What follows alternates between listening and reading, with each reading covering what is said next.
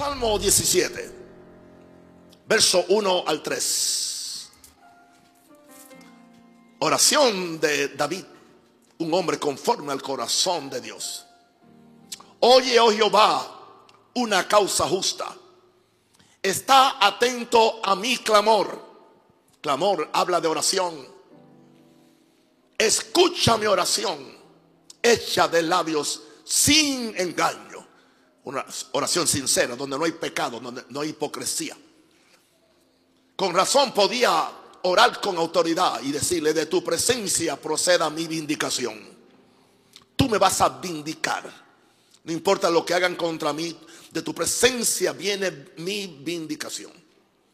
Claro, vean tus ojos la rectitud. Hay que estar bien parado con Dios para tú poder orar así. Vean tus ojos la rectitud. Tú has probado mi corazón, my God. Me has visitado de noche. Hay que estar verdaderamente santificado para decir eso. Me has puesto a prueba. Y nada inicuo o pecaminoso hallaste. Examínese usted mismo porque yo me examino todos los días, todas las mañanas. Yo no espero venir al culto. Tú has probado mi corazón. Él sentía que Dios lo visitaba de noche y que Dios lo ponía a prueba. Pero nada inicuo Dios halló en él. Pero entonces él hizo una decisión, una resolución. Es resuelto. Oh, no sabía que la palabra resuelto está en la Biblia. Aleluya. He resuelto que mi boca no haga transgresión. ¿Sabe una cosa? Cuando usted habla negativo, su boca está haciendo transgresión. Usted le está llamando mentiroso a Dios. Diga el débil, no soy débil, sino fuerte soy. Por lo tanto, diga el enfermo, sano soy. Diga el pobre, rico soy. Nunca confiese lo que usted está sintiendo. Confiese lo que Dios le está diciendo. Aleluya. Santo el Señor. Mi pastor de Maranata Oeste, te bendigo en nombre del Señor. Gracias. Gracias, Señor. Usted anda como Eliseo detrás de Elías. Yo sé eso, yo lo puedo discernir. Aleluya. Pero hay una diferencia todavía, yo no la voy. Aleluya.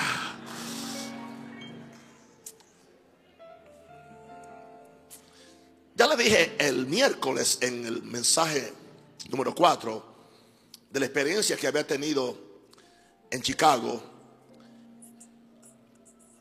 en una noche y por la mañana oí la voz de Dios. Un hombre en la presencia de Dios nunca puede ser derrotado. Un hombre, una mujer, una persona. En ese día yo no estaba pidiendo un mensaje sino conectarme con Dios para orar un poco más en la mañana. Los propósitos de Dios para mí, no los propósitos míos para Dios. Y el ministerio que ejerzo en Panamá y en el mundo entero. De repente el Espíritu Santo me da tres puntos. Aleluya. Para lo que Dios me acababa de decir. Y esto se convirtió en un mensaje que lo prediqué en una iglesia en Estados Unidos, pero acá nunca lo he predicado. Y con esto voy a terminar esta serie. Y esto se convirtió en un mensaje que yo necesito y será de gran bendición a muchos. Quiero que ustedes entiendan esto. Lo que nace del Espíritu siempre va a bendecir solamente a los que aman las cosas del Espíritu. Si usted está buscando una, una conmoción emocional o psíquica, se equivocó de iglesia. Aquí yo le voy a hablar a su espíritu. Porque lo que sale del espíritu llega al espíritu. Pero lo que sale de la emoción solamente llega a la emoción. Y si algo sale solamente de la mente, no va a pasar de tu mente. Por eso mi mensaje es espiritual. Nace del espíritu. Nace de mi tiempo con Dios. Y si tú te dejas, te va a bendecir, te va a santificar, te va a sanar y te va a convertir en una persona que es más que vencedora. El primer punto para este mensaje es que la, la maldición de una vida independiente, una vida independiente no está buscando, no está buscando la presencia de Dios, no le interesa. Porque una vida independiente cree que lo sabe todo, lo tiene todo y lo puede hacer todo. Y no estoy hablando de pecadores, este mensaje es para cristianos que creen que lo pueden hacer todos. No dejan a Cristo porque lo tienen como como como un no como un boleto para ir al cielo simplemente. Pero Cristo no es solamente un boleto para ir al cielo. Cristo es una realidad para que vivamos las 24 horas del día en santidad. Nos dice el Salmo 73, 27. Porque aquí los que se alejan de ti, le está hablando a Saf, creo que es, le está hablando a Dios, y los que se alejan de ti perecerán. Y no es que Dios tiene que matarlos, simplemente el diablo se encarga de ellos. El diablo te está esperando que tú te alejes de Dios y te acerques a Él. Y te dice, te voy a bendecir, conmigo vas a estar realizado y los que te vas a matar. Porque Él viene a matar, robar y destruir. Por eso dijo el salmista, los que se alejan de ti, Señor, perecerán. Tú destruirás a todo aquel que de ti se aparta. Hermano, yo no puedo vivir ni un momento alejado de Dios. En Él está mi salvación. Veamos esta maldición de una vida independiente. Fuimos creados por Dios. Parece que cada mensaje tengo que volver a repetirlo. Para estar unidos a Él como la única fuente de vida. Si no fuera por Él, si no fuera por la unión con Él. Dios hizo un vaso de barro, pero Dios engendró un hijo en Adán. Lo primero que hizo fue el vaso de barro. Y eso era un vaso de barro muy bien formado, su cuerpo, nuestro cuerpo. Pero después de eso, Dios sopló con su espíritu de vida y el hombre se convirtió en un ser viviente. Y fue ahí que el hombre fue engendrado hijo de Dios. Por eso Dios anda buscando hijos. Prácticamente Dios no anda buscando denominaciones, ni concilios, ni religiosos, ni pentecostales, ni evangélicos, sino hijos. Diga, ahora somos hijos de Dios. Pero aún no se ha manifestado lo que hemos de hacer. O sea que hay mucho más que Dios quiere manifestar. Así que fuimos creados por Dios para estar unidos a Él. Y entiende esto, dependiendo de Él. Como la única fuente de vida, como la única fuente de gozo, como la única fuente de salud, como la única fuente de permanencia, como la única fuente de vida larga. Todo está en Dios. Pero qué trastornados están los evangélicos de Panamá y de Estados Unidos, que son los más que conozco. Están buscando todo menos a Dios. Por eso están tan asustados con todo lo que el sistema le está diciendo. Si me creyeran a mí como le están creyendo al sistema, ya estarían en victoria. Fíjense que no dije que le creyeran a Dios, a mí solamente. Imagínense si le creyera a Dios. Dios puso su corazón en nosotros para que gravitemos hacia Él. Porque Dios puso su espíritu en el corazón. Dios, el corazón que Adán tenía, Dios se lo puso cuando sopló sobre él. Y fue en ese corazón donde Dios metió su espíritu. Por eso es que con el corazón se cree. Aleluya. Dios puso su corazón en nosotros para que nos movamos hacia Él. Para que Él nos atraiga. Atráeme detrás de ti, correremos. Ahora, la única forma para que el enemigo nos pueda derrotar y añado nos pueda matar, nos pueda confundir, es llevarnos a separarnos de nuestro Creador y Padre Dios. Quiero decirle para aquellos que están yendo a Egipto para esta situación, porque están yendo a Egipto, la Biblia dice, no descendáis a Egipto. Y dijo, maldito el que desciende a Egipto buscando ayuda le estaba hablando al pueblo de Israel que cada vez que venían los enemigos, aunque Egipto era quien los había maltratado y esclavizado, todavía tenían el corazón en Egipto. Porque ellos salieron de Egipto, pero Egipto no salió de muchos de ellos. Y el profeta, especialmente Jeremías, es muy claro. Dice, maldito el que desciende a Egipto buscando ayuda. Hello, I love you.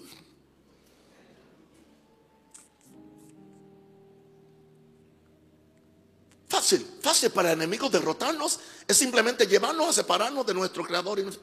No hay, no hay ni, ni que adulterar ni pecar, simplemente separarnos de Dios. Porque si Satanás te encuentra solito, te, te mata, te destruye. Porque tu seguridad está en Dios. Y voy a decirte algo. No tiene que ver nada con esta situación. Los tiempos que vienen van a ser muy peligrosos y no, y no tiene que ser necesariamente otra pandemia igual que esta. Es todo un sinnúmero de cosas que están por suceder. Esto que nos ha pasado a todos es, es un ensayo simplemente que está haciendo el diablo y el nuevo orden mundial para someternos y para prepararnos para que nos pongan el 666. Sea en la frente, o sea en tu mano, o sea en tu QR. QR. Así se quedaron ustedes, porque saben que estoy diciendo la verdad. Preparémonos para ser la gente de Dios. El mundo no va a ser como era antes. No hay tal cosa como volver a la normalidad.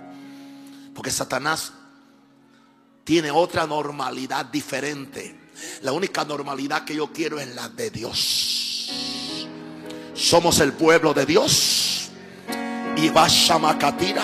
Y ahora profetizo. Y Dios tiene pacto con su pueblo. Y en todas las situaciones habidas y por haber hemos sido bendecidos, hemos sido protegidos y el diablo no ha podido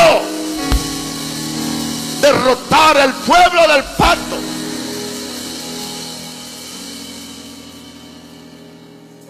Pero no te separes de tu creador y tu, y tu padre. Hay un principio bíblico. Jesús lo dijo, lo que Dios ha unido no lo separe el hombre. Jesús dijo eso en relación con el matrimonio, pero es un principio bíblico. Si Dios nos unió a Él, nosotros no lo debemos separar. Si la Biblia dice que el que se une a Jesús es un espíritu con Él porque quieres andar independientemente de Jesús, de acuerdo a tu propia prudencia. Wow. El yo independiente es tan enemigo de Dios como lo es el diablo el yo tuyo cuando se independiza de Dios es igualito que el diablo. Es más, el, diablo se mete en tu yo independiente. Por eso Pablo dijo, ya no vivo yo. El viejo yo ya no vivo. Ahora vive Cristo en mí. Satanás no tiene que llevarte un brujo, no tiene que emborracharte, nada de eso. Ni aún cometer adulterio. Simplemente que tengas un yo inflado independiente, que es enemigo de Dios como lo es el diablo. Porque el diablo no adulteró, Lucifer no vendió droga, tampoco era un capo. Satanás simplemente permitió que su yo se le inflara y creyó competir con Dios.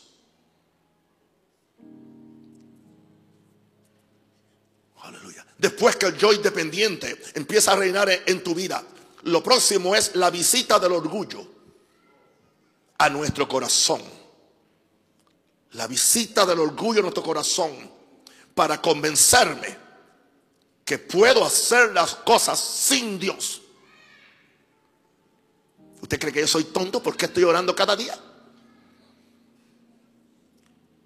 ¿Usted cree que yo soy tonto cuando estoy leyendo mis propias declaraciones de fe? Usted cree, yo soy tonto cuando estoy buscando toda oportunidad para sembrar mi dinero de forma que en el día malo nunca me falte. Yo soy un hombre que vivo de principios, no de impulsos, de disciplina. Dependo de Dios completamente. Pero cuando el yo se independiza, lo próximo es la visita del orgullo a nuestro corazón para convencerme que puedo hacer las cosas sin Dios.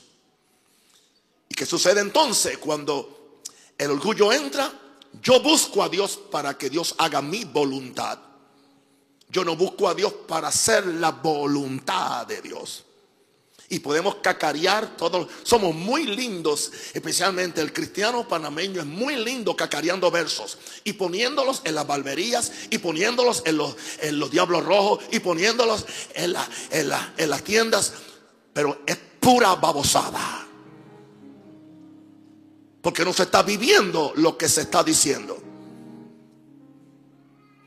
Se está usando la palabra de Dios como si fuera una cabeza de conejo, una cabecita de, o una patita de conejo que me dé suerte. Porque aún mientras estamos buscando a Dios para que se haga mi voluntad, estamos en maldición. Jesús tuvo que someter su voluntad a Dios. Compré el libro, está disponible. Control de tu vida. Un capítulo es cómo tomar control de tu voluntad. Jesús nunca permitió hacer su voluntad. No mi voluntad, sino la tuya. Todo esto nos separa de Dios. Ahora, después, ¿qué sucede? Después yo hago un Dios a mi imagen, a mi imagen y semejanza. Interesante que debe ser lo contrario. Yo soy quien debo hacerme a la imagen y semejanza de Dios. Pero cuando el orgullo se apodera de mí, y estoy hablando en primera persona de un Rosario, después que, que hago un Dios a mi imagen y semejanza. Ese es mi nuevo ídolo. Mi nuevo ídolo. El ídolo del yo, el ídolo de la forma como a mí me parece, o lo que yo creo, o lo que yo pienso, es peor que tener un San Judas colgado de tu cuello. Es mi nuevo ídolo. En vez de yo ser hecho a la imagen de Dios, pongo mi imagen en mi percepción de Dios. No sé si me entienden. Si no me entienden, eh, a escuchar otra vez para que se salve y vaya al cielo conmigo, porque si, si no se va a quedar. En vez de yo ser hecho a la imagen de Dios, pongo mi imagen en mi percepción de Dios. Y yo quiero que Dios se conforme a como yo pienso. Que Dios se conforme a como yo actúo. Que Dios se conforme a lo que yo entiendo que está totalmente en contra de la Biblia. Especialmente cuando yo te estoy predicando capítulos y versos desde Génesis hasta Apocalipsis. Por eso nadie se atreve a confrontarme, ni los pastores del país se atreven, ni los grandes apóstoles no se han atrevido. No me miren así tan lindo. ¿Usted tiene miedo? No era para que se comprara un German Shepherd o algo. Santo. Ahora, el problema es que cuando tú pones en ti, o sea, pones tu imagen en tu percepción de Dios, la pasión de Dios se convierte en la pasión por quien yo soy. Hay una pasión, todo el mundo tiene pasión, todo el mundo tiene pasión. O la pasión por lo que tengo o por lo que, o por lo que he alcanzado. La pasión por Dios se convierte en la pasión por quien yo soy. Ahora, los pensamientos de un corazón separado de Dios se convierten en, la, en mi ley. Y yo me hago una ley a mí mismo, de acuerdo a mi concepto y de acuerdo a lo que yo creo que me conviene. Y la defiendo a capa y espada. Los pensamientos de un corazón separado de Dios se convierten en mi ley y punto de referencia para vivir no de acuerdo a la palabra de Dios, sino de acuerdo a mi conocimiento, que la mayor parte del tiempo mi conocimiento está inspirado en mi herencia genealógica, puede estar inspirado en mi cultura norteamericana, puertorriqueña o panameña o venezolana.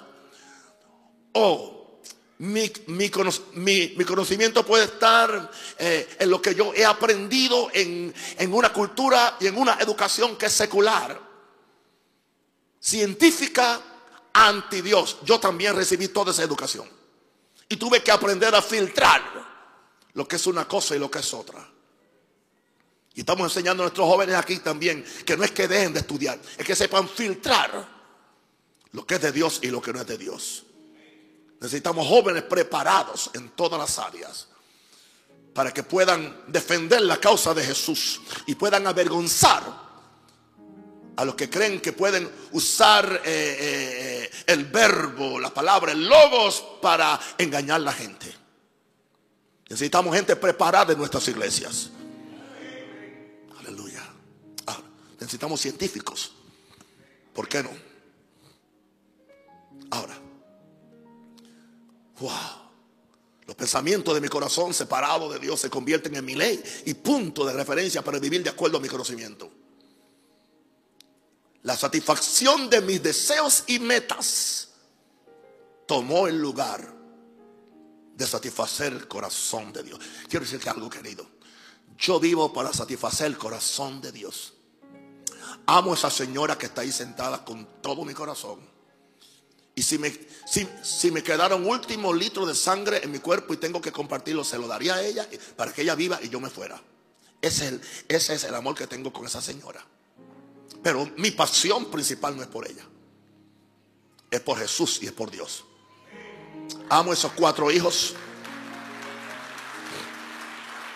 Amo esos cuatro hijos y esos 14 bellos nietos con todo mi corazón. Pero mi pasión principal es Dios.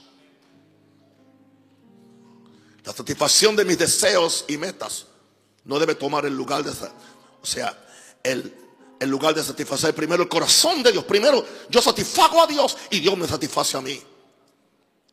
Y cuando Dios me satisface, me satisface con vida, con amor y servicio a Él.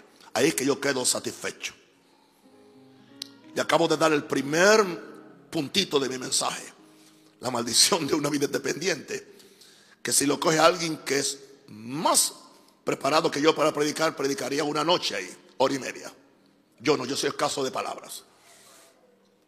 Vamos entonces al, punto B. Estamos hablando del tema hoy.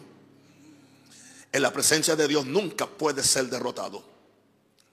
Vamos al segundo punto. El segundo punto es despegándome de la tierra y apegándome al cielo. Gente que están demasiado apegados a la tierra. Huelen a tierra, por lo tanto huelen feo. Huelen a Como decía el apóstol Bertucci, huelen a Él decía, hay jóvenes que huelen a En la última convocación predicó eso. Despegándome de la tierra y apegándome al cielo. En el Salmo 73, vamos allá por favor. Y estoy tan emocionado con tanta unción que le siento a ustedes y tanto amor por esta palabra que nunca los había visto así tan están como ungidos, como que quieren que yo predique más, yo no sé.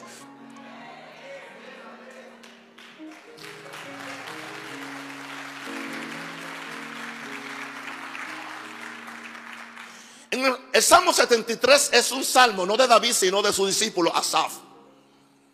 Asaf tuvo un problema y es que Asaf se puso a leer las redes, se puso a oír el sistema del mundo y se dio cuenta lo ricos que estaban los adúlteros, los tramposos. Vio como los empresarios, mientras más tramposos, más prósperos. Ya. Él vio eso. Y él dice que por poco se deslizan su, porque empezó a tener envidia por ellos. Es peligroso, hermano. Es peligroso. No voy con eso. Es muy fácil que tengamos envidia. Pero ¿cómo? Y no, aquí estoy yo, muriendo mil muertes, sirviendo a Dios, haciendo las cosas como son por la palabra de Dios. Y mira este chorro de bandidos que se llaman apóstoles o profetas. Y todo aparentemente le va bien. Aparentemente. Eso le pasó a Saf. Y Dios, por poco por poco se resbalan mis pies. Por poco me voy por un deslizadero. No solamente eso, lo más peligroso que le pasó a él es lo que dice el verso 21 del Salmo 73. Muy peligroso. Evitemos esto. Se llenó de amargura mi alma. Ahora sí, ahora la amargura era contra Dios por, porque ellos sí y yo no. Y en mi corazón sentía punzada. Le iba a dar ya la, taquicardia. ¿ah? y en mi corazón sentía punzadas. Claro, en el verso 22 ya empieza a reflexionar y dice, tan torpe era yo que no entendía. Fue una torpeza espiritual. Y era tan sincero el muchacho que dice, era como una bestia delante de ti. Está siendo sincero con Dios. A Dios le gusta que seamos sinceros con Él. Pero hay una cosa buena que Él decidió, verso 23. Vean esta escritura, le va a bendecir. Dice, con todo, yo siempre estuve contigo. Jehová Dios y Señor Jesús, cuando yo no he entendido, con todo he estado contigo. Cuando Satanás me ha querido matar físicamente, yo me he quedado contigo. Cuando todo el mundo viene en contra mía, yo me he quedado contigo. Cuando tengo lo que necesito, cuando no tengo nada, yo me he quedado contigo. Cuando no entendía, yo siempre estuve contigo. Nunca te he dejado, nunca te he dado la espalda.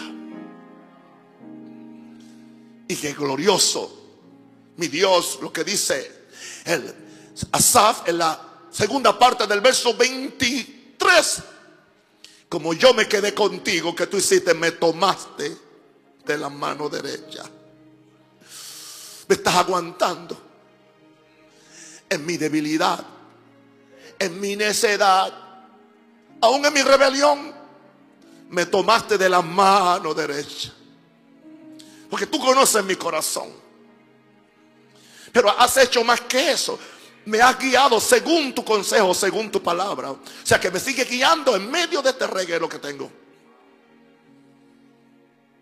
Y ahora tengo una esperanza para el futuro.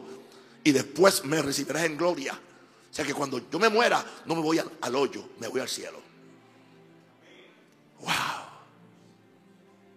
Y eso lo llevó a él a un reconocimiento en el verso 25. Y le está hablando a Dios y también a todo el que lee el salmo. ¿A quién tengo yo en los cielos sino a ti? ¿A quién tengo? Y fuera de ti, nada deseo en la tierra. Dígale eso a Dios. Dígale, dígale. ¿A quién tengo yo en los cielos? Sino a ti y fuera de ti. Lo mejor que este mundo me pueda dar fuera de ti, no lo quiero. Porque me va a llevar al infierno. Me va a separar de Dios. Y fuera de ti nada deseo en la tierra. Fue, fue sincero con Dios en el verso 26. Mi carne y mi corazón desfallecen en todo este reguero, en toda esta, esta inconsistencia, en todo esto que veo. Mi carne y mi corazón desfallecen. Pero yo no me suelto de, de ti. Porque tú eres la roca de mi corazón. Y yo no me suelto de ti porque tú eres mi porción. Tú eres mi provisión. Para siempre. Mi provisión no es el tacaño. El sinvergüenza. El perverso. El, el corrupto que tiene apariencia de piedad, eres tú. Y aunque mi carne y mi corazón desfallecen, yo me agarro a la roca de mi corazón que eres tú. Y lo que necesito tú me lo darás. Mi porción es Dios para siempre. Tengo noticias para ti. Esa persona se está despejando, despegando de la tierra y se está, y se está pegando al cielo. Y esa persona va a disfrutar la presencia de Dios y tiene asegurado su futuro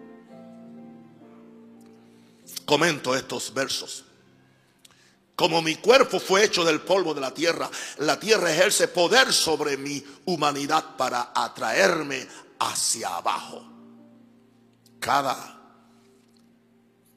mi arriba, pero mi cuerpo salió de abajo, así que hay una fuerza que me, me jala hacia la tierra, hacia lo material. Por eso tenemos que bregar con la carne y el espíritu.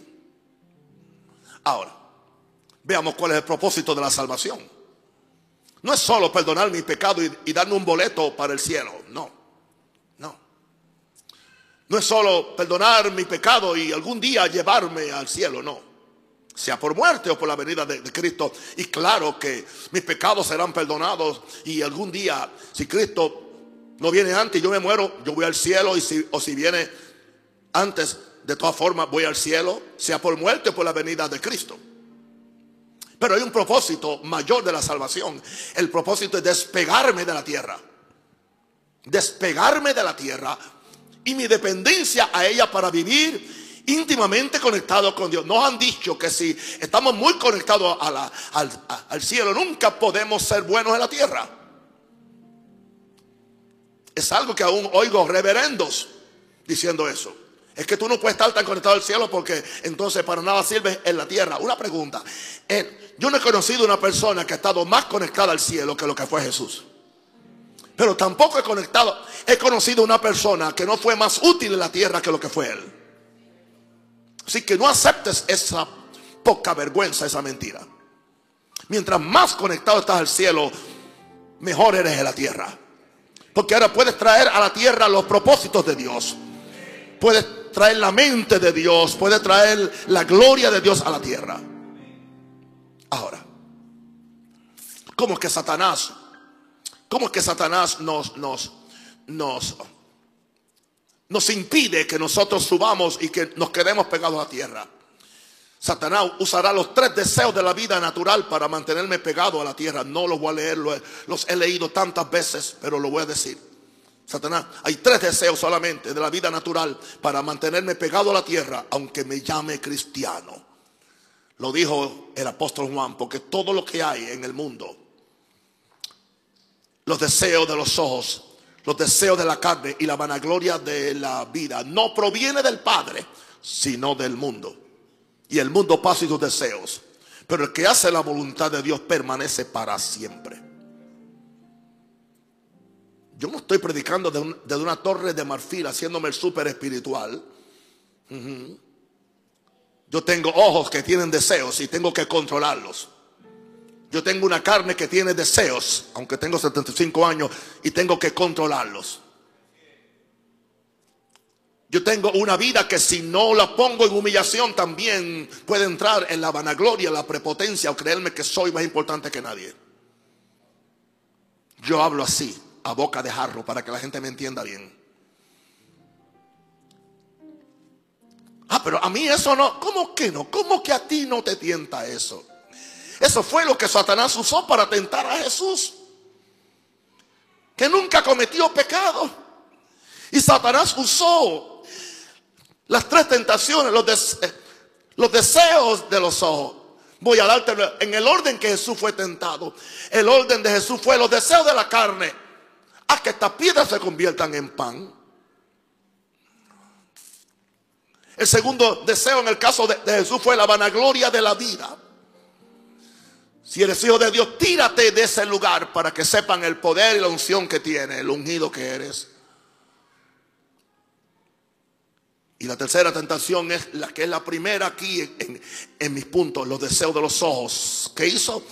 Fue y le mostró todos los reinos del mundo todo esto te doy. Míralo bien si postrado me adoraré, porque a mí me ha sido entregado. Jesús, que ni remotamente yo jamás me podré comparar con él, ni nadie, el más santo no podrá compararse. Tuvo que enfrentar la tentación en esos tres áreas. En las tres áreas que Adán y Eva fallaron, Jesús venció. Y ahora el apóstol Juan nos dice que para nuestra santificación de espíritu, alma y cuerpo, tenemos que aprender a controlar esos tres deseos, los ojos, la carne y la vida. Ahora, como yo me despego de la tierra, como yo me despego de la tierra, solamente cuando tengo la revelación y la experiencia de Pablo en Gálatas 2.20. Voy a leer una traducción que es más clara, más sencilla, la NTV, nueva traducción viviente. No cambia el sentido. A veces estas, estas traducciones modernas cambian el sentido y cuando yo veo que cambian el sentido yo no las uso. Pero en este caso no cambia el sentido. En Gálatas 2.20 y leo, mi antiguo yo ha sido crucificado con Cristo. Dice la 60, ya no vivo yo, con Cristo estoy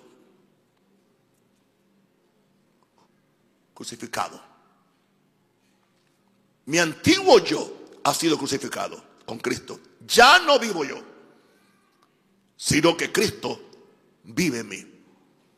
Así que vivo en este cuerpo terrenal confiando en el Hijo de Dios o por la fe del Hijo de Dios, quien me amó y se entregó a sí mismo por mí.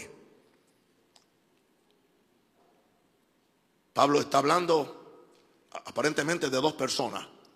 Ya no vivo yo, más vive Cristo en yo. Es interesante que el mismo yo que tú tienes que renunciar, ahí es que Cristo quiere vivir. No es otro yo. Él no va a usar, o sea, él, él no va a usar el yo mío para santificarte a ti. Él va a usar el tuyo. Pero Él quiere que tú le rindas tu yo, tu ego, quien tú eres. Por eso Pablo dijo, estoy muerto a mí mismo. Me he dado por muerto. Ya yo no vivo. Yo he sido crucificado con Cristo. Pero no me voy a quedar muerto. ¿Cómo yo resucito cuando Cristo es mí la esperanza de gloria? Y Él viene a, vivir dentro de mi hermano. Tienes que entender lo que Cristo quiere vivir en nosotros. Que el secreto de mi vida no es tanto los ejercicios religiosos que hago afuera, sino la revelación de lo que está dentro de nosotros, la vida resurrecta de Jesús. Ya no vivo yo, más vive Cristo en mí. Lo que no vivo en la carne lo vivo. Aún vivo, aún vivo, pero es por la fe del Hijo de Dios. ¿Y por qué razón? ¿Por qué razón? Porque Él me amó y se entregó a sí mismo por mí para que yo me entregue por Él. Y la medida que yo me entregue a Él, Él se vuelve a entregar a mí. Él quiere entregarse a mí. Levante las manos. Y dile, yo me entrego a ti, yo me rindo, yo me rindo a Él, yo me rindo a Él, yo me rindo a Él. Dile, yo me rindo a ti, dile, yo me rindo a ti. Oh, carabasanda la macotoro, la bahaya. Ahora que me, despe me, despegué de la tierra, me despegué de, del viejo hombre, me despegué de, de mi ego, ahora pegado a Cristo Jesús y enfocado en la cruz, me despego de lo terrenal y lo sensual. ¿Indica eso que dejo de comer arroz con guandú y con chuleta? No, hoy comí eso. No, que dejo de comerme las empanadas. No, que dejo de conducir mi carro. No, que dejo de, de disfrutar, ver una bonita flor. Y no estoy hablando de una muchacha. Antes que alguien piense mal. Sigo siendo natural, pero sigo siendo espiritual. Pero todo lo natural lo mido por lo espiritual. Gloria a Dios. Todo lo interpreto de acuerdo a mi percepción espiritual. No de acuerdo a lo que a los deseos de mi carne, los deseos de mis ojos y la vanagloria de la vida. Aleluya.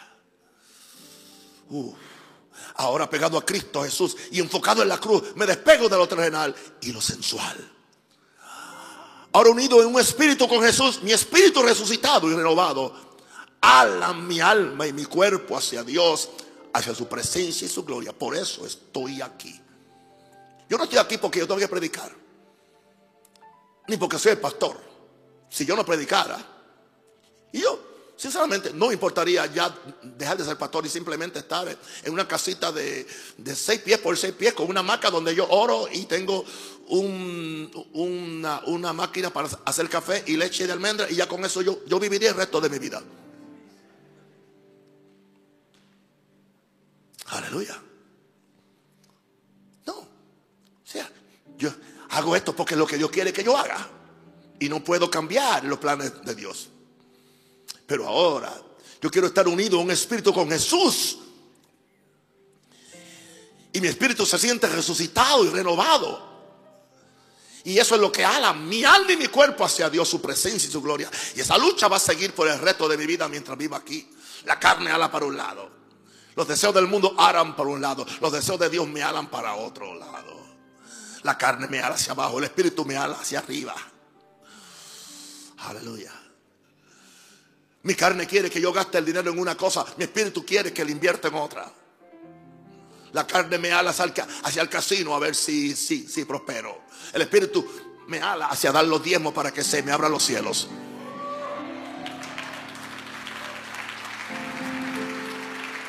Alguien diga aleluya.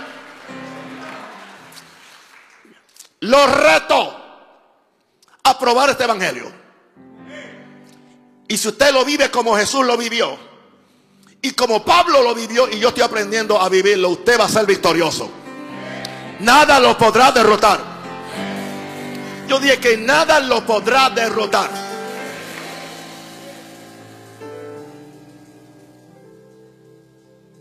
Yo nunca niego mis, mis, mis luchas. Esta es la tercera noche consecutiva que predico con este oído tapado. Parece que estoy predicando dentro de un, de un latón o de un barril o algo. ¿Por qué razón? Totalmente bien durante el día. Totalmente bien. Hasta que me ponga a predicar. ¿Por qué lo digo? Para que la gente sepa que no soy un gallina.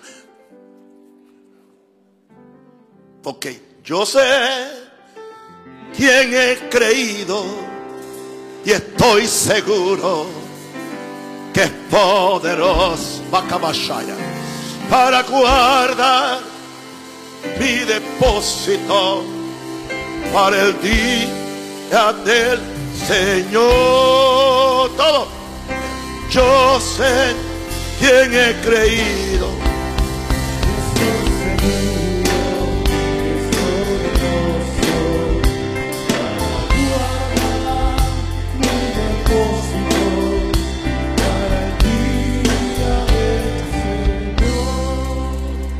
Y ahora yo descubro cómo Dios está siempre conmigo. Y ahora yo descubro cómo Dios me toma de la mano derecha y me guía según su consejo. Y me recibe en gloria si tuviera que irme al cielo. Y sé que Él me conduciría a un destino glorioso con Él. Y después me conduce a una posición de honor aún en esta tierra. Porque estoy agradando el corazón de Dios. Ahora estoy tan pegado al cielo que puedo experimentar y decir con Asaf en el Salmo 73, 25 y 26. ¿A quien tengo en el cielo sino a ti? No deseo a más nadie sino a ti en la tierra. Mi carne y mi corazón se pueden debilitar, pero Dios siempre protege mi corazón y me da estabilidad. Otra versión de la Biblia se llama NET. Estamos hablando ahí de despegándome de la tierra y apegándome al cielo. Si habéis resucitado con Cristo, buscar las cosas de arriba, donde está Cristo sentado a la diestra de Dios. Y esto me lleva al último punto de esta serie y de este mensaje viviendo la plenitud de su presencia. Mencioné estos puntos en el mes anterior, pero hoy quiero otra vez volver a mencionar porque son muy importantes para terminar esta serie. Vamos conmigo, el Salmo 16, 8 al 11, por favor. Necesito los versos rapidito. Mi familia ya en... Gracias. Decisión, diga, decisión a Jehová he puesto siempre delante de mí. ¿Quién toma, la, quién toma la, iniciativa? Yo decido si voy a ver la televisión o si voy a ver la Biblia. A Jehová he puesto siempre delante de mí. Yo lo hago. ¿Y qué siento entonces? Porque está mi diestra, no seré qué? Conmovido. Resultado. Se alegró por tanto mi corazón. Otro resultado. Se gozó mi alma. Otro resultado. Mi carne también reposará. Mis tres partes, espíritu y mi cuerpo, son bendecidos. Entonces ahora, no vas a dejar mi alma en el hoyo, en la turbación. Y tampoco vas a permitir que tu santo se corrompa. No lo vas a permitir. Pero tampoco me das ahí, entonces me vas a mostrar la senda por donde yo debo caminar, la senda de la vida. Y entonces, de repente me encuentro que estoy en tu presencia. He llegado a tu presencia, lo que buscamos. La la presencia no es cantar un corito y sentirte que se te paran los pelos de la espalda, no. Tu presencia es la realidad de Dios. Él está en ti, tú estás en Él. Y ahora me doy cuenta que en su presencia hay plenitud de gozo y delicias a su diestra para siempre. Estas son palabras de David. Y las quiero definir en esta forma. Y tengo aquí siete pequeños puntos para terminar. David ponía a Jehová al frente, al frente de él. Una decisión de orar a Dios como su prioridad diaria. A veces él dice, a veces él decía, me levanto por la noche a alabar a Dios. Dice otro salmo, siete veces te alabo durante el día. Y era un rey, estaba ocupado. No simplemente cuando estaba ante el arca del pacto, sino cuando estaba en su casa. Él decía, aún en la noche me enseña mi conciencia. La palabra conciencia en el original me enseña mis riñones. ¿Cómo era que los riñones le enseñaban? Cada vez que él sentía que tenía que ir al baño, entonces me enseña. Él aprovechaba el tiempo para alabar a Dios mientras iba al baño. Wow. Él ponía a Jehová a frente de él. ¿Quiere usted tener la victoria en lo que está pasando y lo que viene? ¿Le he enseñado victoria por casi dos años ya con esta pandemia? ¿Ha aprendido usted algo? Entonces no regrese a la religión. No regrese a como era antes. Mantenga la misma pasión. Mantenga el mismo amor. Mantenga la misma búsqueda, por favor. No tiene nada que perder. Sino su enfermedad su mediocridad y su carnalidad. Y es bueno que lo pierda rápido. Él ponía a Jehová al frente de él una decisión de orar y adorar a Dios como su prioridad diaria. Número dos, él percibía a Jehová a su diestra y se sentía establecido, estable. Por eso dijo, no seré conmovido. Indica que sentía la fortaleza. Diga conmigo, yo, yo necesito la fortaleza de Dios. Número tres, tanto su alma como su corazón recibían gozo y su cuerpo entraba en reposo. La oración y la adoración afectan el todo del ser humano. Número cuatro, en ese día no se sentiría en un atolladero o en el Seol o en el sepulcro. Aunque se sentiría a veces hundirse en las cosas que nos acontecen a todos las cosas de la vida que lo, lo contrariaban. Al estar apegado a Dios, eso lo levantaba hacia arriba. Hacia arriba. Usted no cree que yo soy una persona de, compasión, una persona de inmenso amor. Cuando yo oigo las malas noticias de cosas que están pasando y afectando personas, y afectando personitas de la primera edad injustamente. Yo me duelo, yo me duelo, porque yo me pongo en el lugar, aleluya, de, sus familiares. Yo soy muy, muy, muy ah, afectado por el dolor de otro, porque tengo compasión adentro.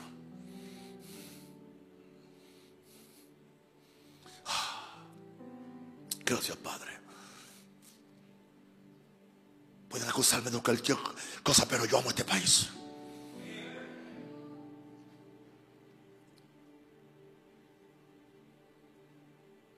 He probado que amo más este país que el país donde yo nací.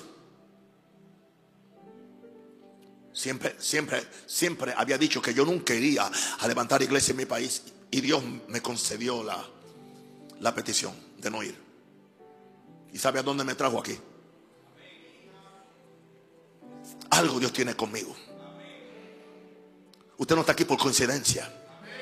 Yo tampoco. Pídele a Dios revelación.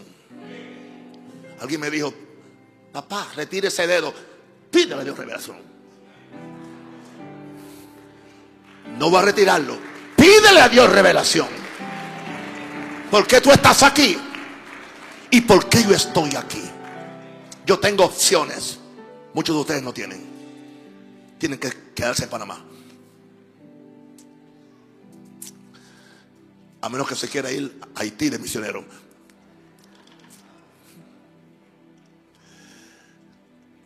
Aleluya.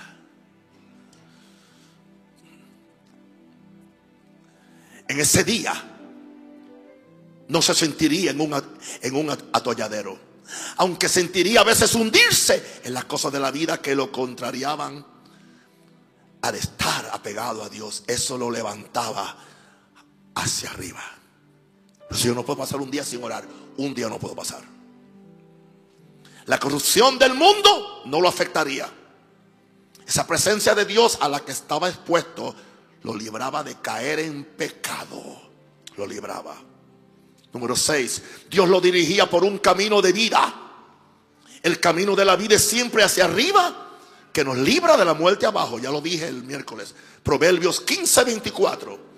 El camino de la vida es hacia arriba al entendido para apartarse del Seol abajo. Y él sentía el deleite de estar en la presencia de Dios, porque solo ahí es que se halla la plenitud del gozo del Señor.